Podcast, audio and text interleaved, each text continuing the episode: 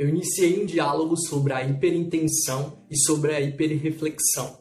Dando continuidade, e para entendermos de onde que esse contexto vem, primeiro devemos entender que a psicologia, ela é como um galho de uma árvore, ela tem ramificações, e nessas ramificações que vêm as abordagens. E a logoterapia bebe da água de uma das abordagens da psicologia, que é o existencial. A logoterapia criada e formulada por Viktor Frankl.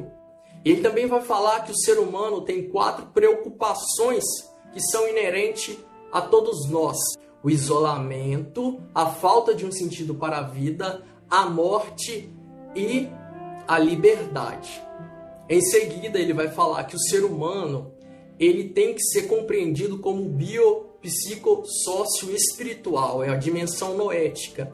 E essa dimensão ela não pode ser corrompida ou maculada, mas acontece perturbações dessa dimensão que são aí a hiperreflexão, quando o ser humano ele volta a intenção, né? Ele volta ali o olhar para dentro de si e fica preso ali em um ciclo, uma dimensão noética, dimensão espiritual, mas não espiritual na conotação religiosa, mas a espiritualidade por Frankl, ela era bem diferente, é bem diferente do que a espiritualidade que nós conhecemos das religiões.